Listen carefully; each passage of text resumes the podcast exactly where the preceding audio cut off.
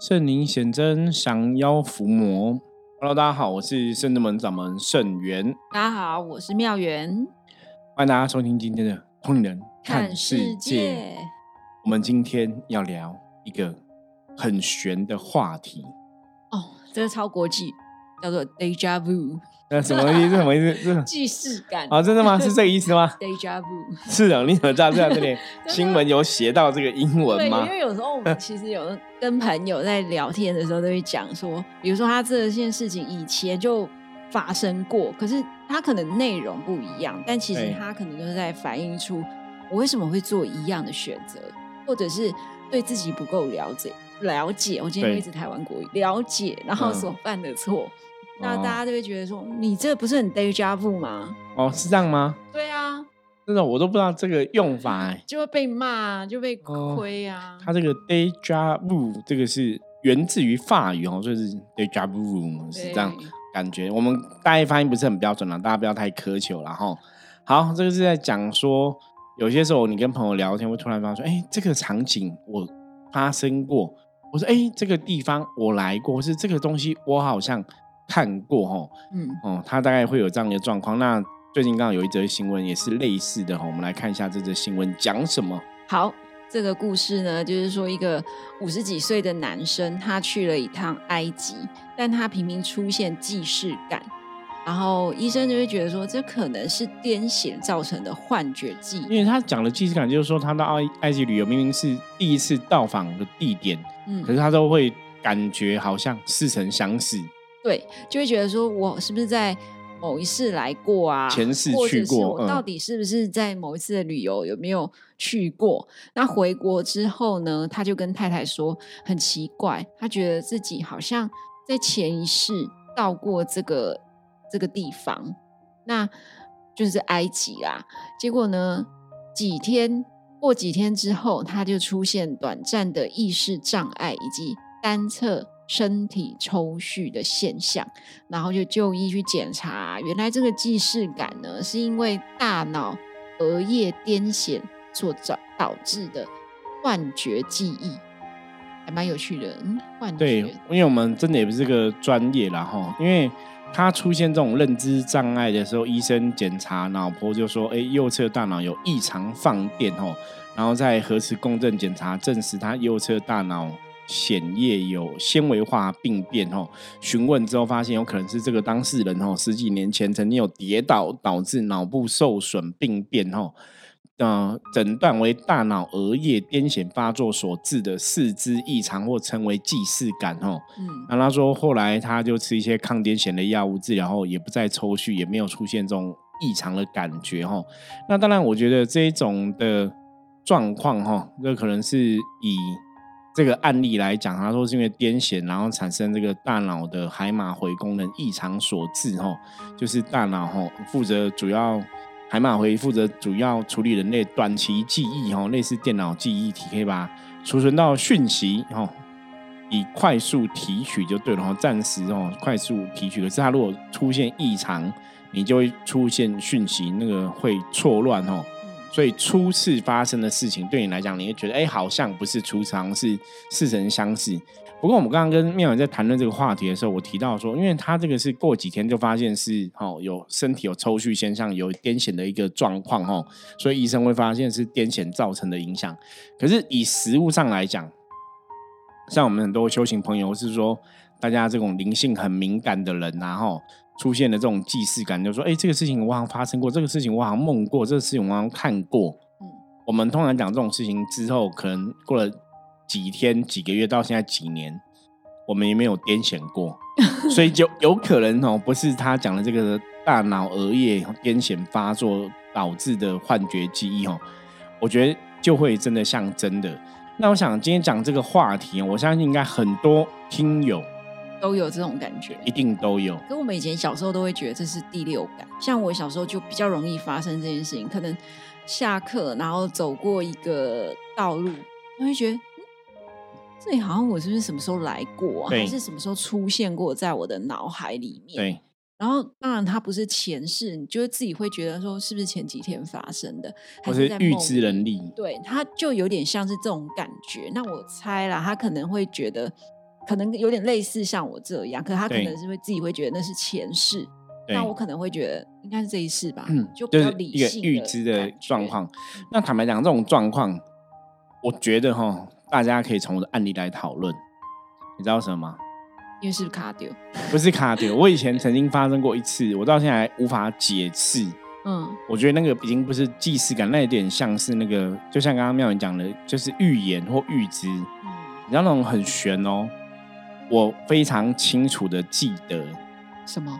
我整天发生的事情，比方说我好，我现在可能妙云讲话，我都知道下一句要讲什么，是等下电视要演什么，哦，我完全都知道，很可怕。我现在想，我现在想要觉得很可怕，就只有发生过那么一千零一次。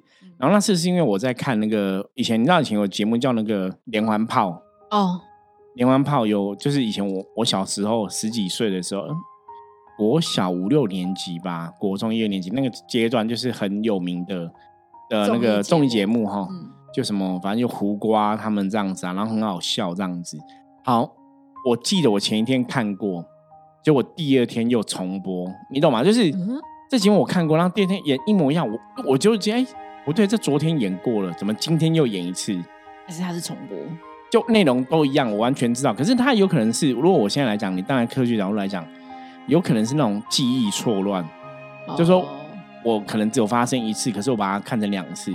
可是我觉得很悬，是我的确同一天，不是只有这个电视，我我记得还有其他，比方说我同一天过了两次，那个感觉一直都有这种现就象，只有那么一次而已。就是我哦记觉得同一天，比方说今天发生事情，我觉得这好像昨天发生过，今天讲了什么话，这好像昨天讲过，怎么今天又一样？就是那个场景，就是比方我今天跟妙云聊天，可是我明明前天也跟他聊天聊这个话题一模一样，我今天又聊一次，就是我们已经上次就已经说要聊这个埃及这件事了，不是？然后已经讲过，或者说上一次你搞不好这期节目我之前已经录过了，怎么又录一次？对，就就很奇怪，这样就是非常非常真实的。包括我就说那个节目《连环胖》的节目，我就记得我看过一遍，然后为什么他重播？可是重播电视会介绍做重播，没有啊，他就演一遍，跟我心里知道那个顺序 tempo 都一模一样。所以我第二天到学校，我就跟朋友讲说，我觉得我昨天昨天的日子是有重复过两次这样子。我好酷哦，对，就很强烈，我印象非常强烈，知道，因为那因为这个事情不是只有电视重播这样子一个，因为我觉得你如果说好，我我今我今天可能去一个便利商店买个面包，遇到一个谁或者怎么样，那可能感觉好像似曾相识，对，就一时而已嘛。嗯，可是我那个不是似曾相识哦，那个是我非常笃信，我当时非常确定这个节目我重新看了两次，就是他今天演的，结果他明天又演一模一样的东西，然后整天的很多事情发生都是昨天我已经经历过什么，今天又再来一次。还是那是灵魂出窍，然后去过隔未来的事什么哦，我我觉得这也有可能，或者说我在梦里面去经历了明天一整天，对啊，我觉得我小时候好像比较像这种感觉，对，就是这种感觉，感觉应该比较像。如果以现在来讲，科学的解读或是玄学解读，好像是比较这种感觉，不然我无法解释，你知道吗？所以我相信大家哈，因为我以前小时候的确发生这么悬的事情，我到现在还是无法解释为什么会这样子。那当然，你可以讲说是灵魂出窍，或是说一种感觉，对我自己也相信可能是这样子。不然我不我不觉得会，因为我是非常确定那个节目我从头到尾都看过一遍了，所以我看了连同样的节目看了连续两遍。嗯，我觉得那是不合理的，所以我才会觉得这个梦很，如果是一个梦的话，它就很诡异；或是一个感应，它也很诡异。因为一般你感觉你就感觉说，哎，这一幕或者是我哎我讲的这一句话，或者这个场景有没有？通常比较多是这样你要说，哎，我刚刚讲过这句话，哎，我我好像有印象，我对你讲过这句话，对不对？有时候是这样，对，或者说，哎，这个地方我好像来过，有没有？就一幕而已，你懂吗？就是那种瞬间一瞬间。可是我那个不是啊，我那个不是一瞬间，那是整个节目一整天，你懂吗？对我来讲，那有点不可思议。对，所以这种感觉，我相信应该很多人都有这种感觉哈。我觉得这也是蛮有趣的。对啊，那我觉得这种东西是不是有点像是他带着前世的记忆？就他可能有一部分的孟婆汤没有洗掉他的记忆。嗯对，因为你刚刚讲说，像这个我们看的新闻的案例，他可能到了一个埃及嘛，对，然后他出现了同样的记忆。基本上现在有很多在讲那种前世今生的探索哈，或是说真的国外、国内也有发生很多人那种前世的一个记忆。你可能在很小的时候会记得你前世发生什么事情，哦，对，然后长大就忘记。小时候好像有一些，我们看有看过有一些新闻报道，比如说妈妈就会问小朋友，小孩很小，对，就会问他说：“哎，那你在妈妈的肚子里面在干嘛？对，那你为什么会选择我当你的妈妈？”对，就这种类似前世的这种东西，其实有很多这样的一个报道，就是你上网 Google 一下，都可以看到很多类似的新闻哦。所以的确是有些人会记得前辈子发生的事情。我对我们来讲，我们也是相信这样的事情真实存在哦。可是我自己哦，像，比方说你上辈子的可能是，假举例来说，假设哦，我可能上辈子是日本人好了，嗯，所以去日本你应该会觉得很亲切，很有感觉吧？喜欢，对，很喜欢。有时候会有这样，对。那当然有些人你可能在那个国家活得不快乐。你就会不喜欢那个国家，不想去。对，然后你如果是很喜欢，表示你在那个国家的生活那一辈子可能可能还不错。那我以前的确也有这样，因为我以前有讲过我的故事嘛，说我在 日本的那一次可能有一些灵魂碎片，是曾经发生过的事情。可是我觉得这个东西很悬，就是的确那个地方我也是第一次去，可是有熟悉感，熟悉感。我甚至还可以跟人家讲说，哦，以前在那边大概发生什么事情，然后我以前在这边是怎样怎样怎样。对，那是灵魂觉醒的过程。对，那当然，我们刚才讲嘛，如果这个东西我们讲通灵嘛，或感应这个事情是真的嘛，就比方说，哎，的确我们以前灵魂在这边发生过这些事情，它就不是单纯的你说一个哦科学上或是脑神经脑脑的病变，什么既视感这种名词可以简单带过，它的确是有这种能量残存的一个东西存在，所以这种东西是从玄学角度来讲，我觉得是可以被接受跟理解的。那这样的人是不是也是要修行？应该讲说，他可能只是对前世的东西、那个事件或者那个记忆是特别深刻。可是你当然要是看那个事件跟记忆跟修行是不是有关联性啊？哦，我记得有时候有一些客人还蛮特别，可能他身上有一些胎记哦。对，好像那就是人家讲古时候做记号。对，就是什么成部奏地吼，就小朋友婴儿生下来的时候，可能他有一些胎记，人家会这样讲。可是如果那胎记他已经伴随着你长大，那是不是就代表说，可能他曾经北世发生过一件事情？那这件事情其实对他的灵魂来说是需要被记忆的，或者是需要去。忏悔戒对，应该讲说那个事情，应该讲说那个事情发生的那个记忆点，或是那个事情发生的一个能量的连接影响力过大。我举个例子，我以前有处理过一个案例哈，就有个朋友，他身上也是有胎记，可那个胎记比较有点像是有胎记是一个颜色嘛。就是一个颜色，可是它那个是有点像是被烧伤的那种痕迹，你知道吗？嗯，很特别，就像被烧伤痕迹，可是从小就有，就一直跟着这样子。那后来就看到，就发现他是因为有一辈子他的确是被火纹身啊有，所以他留下这样的一个伤痕，然后随着他去投胎这样子。那所以胎气还是会看，就是有些人说床母做记号哈，那个是不同的，就是民间的说法啦。可是，的确，你这样的一个东西，它可能的确在你的累世的过程中，它的确有一些能量的连接存在。那也就是说，它可能需要去解开那一世，对，造成自己的伤害或者是愧疚感等等。对，就当然胎记它应该都有一个故事可以讨论、可以研究。可是不不见得代表每个人胎记是一定是来自于一个不好的经验呐。我觉得还是要就事论事。可是如果以我们的经验法则来讲，好像。你真的这个胎记好像真的都有它的故事，它不会就为为什么别人没有胎记，为什么你有？那为什么你的胎记长得那么像是啊，好像被火烧烫伤的样子？嗯，就一定有它的道理。对，对我也看过有些人的那种胎记长到眼睛里，你知道吗？啊，就眼睛会灰灰的，没有，就是会，我们不是有眼白吗？对，他们眼白那部分就会变灰色，就灰灰的一片，然后可能就一块这样子。哎呦，因为胎记不是说像哦，前在手上啊，在脸上，在哪里，对不对？对，他们就是他，就也有人在眼睛，我觉得那也是非常特别啊。为什么我觉得很特别？我们先讲眼睛是什么？灵魂之窗。对，灵魂之窗，所以它等于那个胎记是很明显跟你讲，它是跟着灵魂来的，所以它必然有它的一个道理。那只是说那个。朋友，我没有机缘就他这个状况做做深入讨论。哦，对，因为不是每个人都会有这种信仰嘛。嗯，对啊。那到底是不是像那种 deja vu 既视感？是不是因为我们灵性太过于活跃？你你们应该讲说，每个人灵魂都会觉醒，而不是因为灵性活跃。说我们投胎之后，可能宗教上面讲嘛，我们喝了孟婆汤，嗯，所以我们忘记前世发生过的事情嘛。可是基本上那只是忘记，就有点像你你可能出了车祸，你丧失记忆。可是你可能经过一些你熟悉的地方，或是你吃一道你以前喜欢的一些美食，或是你去过你以前去过的地方，你有可能被那个环境、空间或是美食刺激，你可能会恢复记忆。哦，就像有人可能对香味。对味道会比较敏感，可能就会觉得这个味道是我喜欢的温暖的味道，因为那个味道可能是当时我在某一年的时候跟谁发生了什么事。对对对，所以这个就像一个记忆的回顾。所以我们常讲灵修或是灵性的一个觉醒，它就是你在回复以前的记忆，你想起来你以前是谁，你以前在哪里，你以前做过什么事情，甚至你可能想起来就是刚投胎最源头的你是什么样的一个能量的状态。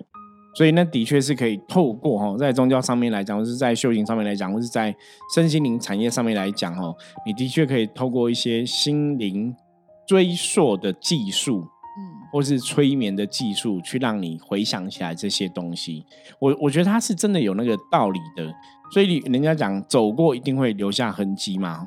所以如果说这个事情是你上辈子真的亲自经历过的，这个地方你以前来过。你这辈子又再回到同样地点，的确会有这样的一个感受跟感应出现，没有错。所以其实就可以来探讨一下，到底为什么？是不是在那一世有一些余情未了，还是什么？有一些事情发生，它对，那当然，当然从宗教层面，我觉得是可以探讨。可是这也要讨论到另外一个问题。什么？你好，这样我我我举例，像我这辈子是生在台湾嘛，我们讲的是台湾人嘛，对不对？对。那如果有我可能有一辈子是泰国人。好崩卡！可是我既然他们说是泰国人，为什么我这辈子变成台湾人？就表示说，一般通常逻辑上，比方说我现在当这个身份，我很开心，嗯，我通常还是会选择这个身份嘛。可当我没办法再选择这个身份，表示我的能量跟现在能量还是有点不太一样。我说我跟这个身份的能量不同，所以是一种提升或往下掉都有可能嘛？不是提升就是往下掉嘛？所以通常。我们有讲过，之前有讲过案例，就说，哎，你如果出国出去玩，你可能会怎样带回来那辈子的冤情债主，所以有可能啊，有可能我在泰国时候过不开心，或者在泰国一些状况不如意，所以你不想要再当泰国人，你就可能不会当泰国人，就变成台湾人这样子，所以表示你那辈子可能有一些事情不如意，或是有有不小心伤害别人什么，有一些冤情债主。所以有时候出国哈，出国当然有趣的是，像我也是去日本才找到自己的灵魂碎片嘛，对，才有回复以前在日本的记忆嘛。那有些时候你可能去这些地方，你虽然回复了记忆，一方面你会不会也回复了冤亲债主，就不开心？对，因为你在日本的那个年代，或是你以前在别的国家的时候，会不会也有欠一些人的债？所以你忘记了，所以你去找灵魂碎片，会不会顺便把这个债也拿回来？那也蛮好的啦，就算是真的是债的话，也回来化解。我们真心的来跟对方道歉。我觉得妙云讲的非常好，的确哦。如果说真的不小心带回来冤亲债主，带回来债哦，就还是要面对跟处理啦。就你把它当成它就是一个一个机缘的一个发生。让我们可以去处理这个事情。对，但我觉得有的时候比较像是我认识一个同事，很久以很久以前的同事，我就发现他好像很美式，这人就很奇怪。我们他就是从小到大都在台湾生长，可是他英文就特别好，特像外国人，然后饮食习惯就是外国人在吃的。对，像这一种是不是也像是他可能就来投胎在台湾，可能是不是？有他的一个原因，也许是来台湾学习修行，还是说他如果这么像外国人的一个状态，怎么会在这里出生？对，因为有可能这个案例，如果说我们同意这个前置竞争存在，我觉得妙云讲的这个案例就有可能他上辈子就是美国人。假设是美国的话，哈，他有可能上辈子是外国人，那这辈子投胎成为台湾人。当然，从宗教的层面来讲，第一个是他的福报功德。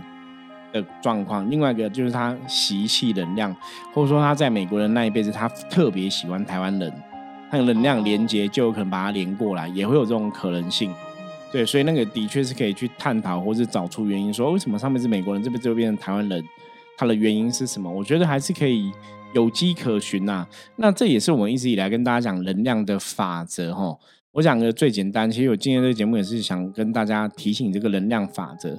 我们以前常常讲说。修行啊，你最终就是修成正果，是希望你可以随心所欲决定你要去的地方哦，比方说我想去神明的世界，我想要去更好的一个地方。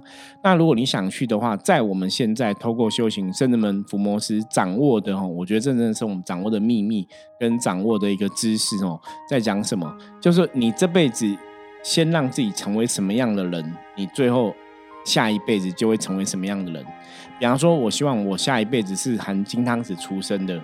我我可能这辈子的很多行为，我真的就要去累积很多的福报嘛？哦，我以为是说这一辈子的行为就要像皇皇室贵族一样。对，可是那个东西你要先有福报，你才有下辈子才有办法享福嘛。嗯，对，所以你的那个能量它是延续的。你想下辈子怎么样，你这辈子就要做一样的事情，让你的能量变成那个样子。是你才会有足够的一个福报去转化这样子。对，那所以其实像师傅有时候也是会提醒我们，像如果说我们想要在这一世就修成回家的路，那我们可能就要学习佛菩萨的样子。对，就是你这辈子的生活就要像佛菩萨一样。对啊，当我们面对一些可能我们不喜欢的人事物的时候，或者是有些人就真的讲话会让你很恼怒的时候，你可能就要学习菩萨。就是心肠，然后可能在说算了，就不要跟这人计较，因为也许可能你们的频率就不合，或者是也许这也是他的成长功课。对，因为菩萨的眼界是这样嘛，因为在菩萨的眼里面，基本上是没有坏人的，没有我不爱的人。对，那菩萨看这些众生，只是讲说众生就是智慧不够，所以是无明嘛，不明白，智慧不够。那智慧不够，不明白，所以才会做出一些哦。不明白、不懂事的一个状况，可是如果众生智慧够的话，自然就不会做出那样的事情嘛。对，所以菩萨在看众生为什么都可以充满爱，因为菩萨理解众生缺乏的是什么，他的状况是怎么一回事。所以我常常讲说，人跟人在一起相处啊，互动也是这样子，就是你要去理解、搞懂对方在讲。讲什么话？他今天讲这个事情，他表达一个事情，他真正的用意是什么？或者对方的心里的想法是什么？当你可以越了解对方，当你可以站在对方的一个角度去思考，这就是我们讲的同体大悲嘛。嗯，那你对对方的行为，基本上你就不太容易有情绪。嗯，我我举个例子哦，像我以前实物上的确遇过，比方说有的妈妈会家暴啊，吼，会打自己的儿子啊，打自己的女儿这样子。可是你如果看说妈妈打自己的小孩的这个行为，你去推测说，哎，这妈妈怎么会这样子，脾气不好，怎么可以欺负自己的小孩？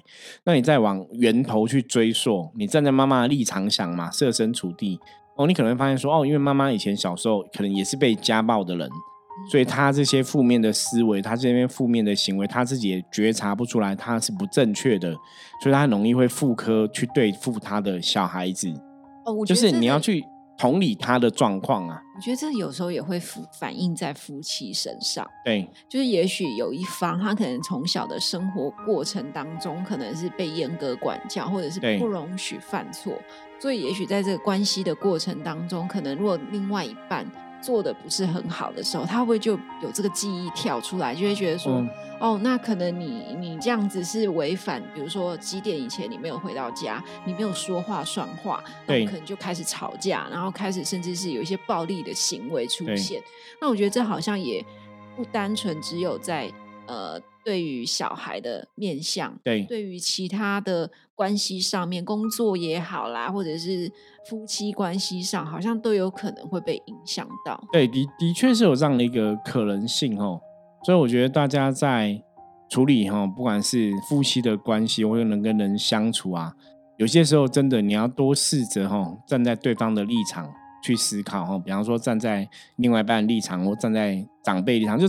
站在他的立场去思考，为什么他会做这个行为？为什么他会这样子去处理这个情绪？嗯，当你把这个事情看懂之后，你自然就可以降低自己，然后会有这些负面的情绪，因为你已经理解他了嘛，你了解他了嘛，你了解了、理解了，你也知道说为什么这个事情会这样发生，那我们就可以跳脱这个事情对你的影响。对，所以我们今天主要是分享这个。呃，既视感，那这个既视感的话，其实也可以从日常生活上面去觉察。那如果说你一直常会出现说，哎，好像这些事情似曾相识，或者是我好像有一些类似的记忆，那也许可以来深圳们探讨。对，可以来探讨了解一下哈，是不是？难道是我们的一个修行的机缘、修行的缘分到了哦？还是说这个事情的发生有什么想要告诉你的？因为当然，我觉得修行本来就是一个灵性觉醒的过程哦。那灵性觉醒的过程，我们想起来前世今生的事情，坦白讲也是蛮正常的啦。所以，如果当你的灵性都觉醒了，你对前世今生的事情很多东西越了解越多，也许他真的冥冥中也是告诉你某些事情。也许你是，也许跟修行很有缘分，也许你跟这些神佛很有缘分哦。所以我们也是可以来研究一下哈。那。看是要怎么去面对这样的一个状况跟问题喽。没错。好，以上是我们今天跟大家分享内容哈。那接着一样，我们来看一下大环境负面能量状况如何。象棋占卜的牌卡翻起来，给大家一个参考。哪一张？红象太好了，前一天黑象，现在翻到红象哦。红象表示是一个好的现象，表示今天哦外在大环境没有太多的一个负面能量状况。那外在没有负面能量状况，重点就是我自己要怎么让自己在这个哈状况里面可以顺心如意的一个度过哈。虽然外在没有，可是我自己心里还是可以有一个好的一个锻炼。哦，那红向当然也讲说，我们要有个好的想法，所以如如果今天在做任何事情啊，都可以三思而后行哦，有一个好的想法再采取行动哦，相信事情也会更顺利哦。嗯，好，以上是我们今天跟大家分享的内容，希望大家喜欢哦。如果大家有相关的既视感的经验，也欢迎加入我们的 line 跟我分享。我是圣真门掌门圣元通灵人看世界，我们明天见，拜拜，拜拜。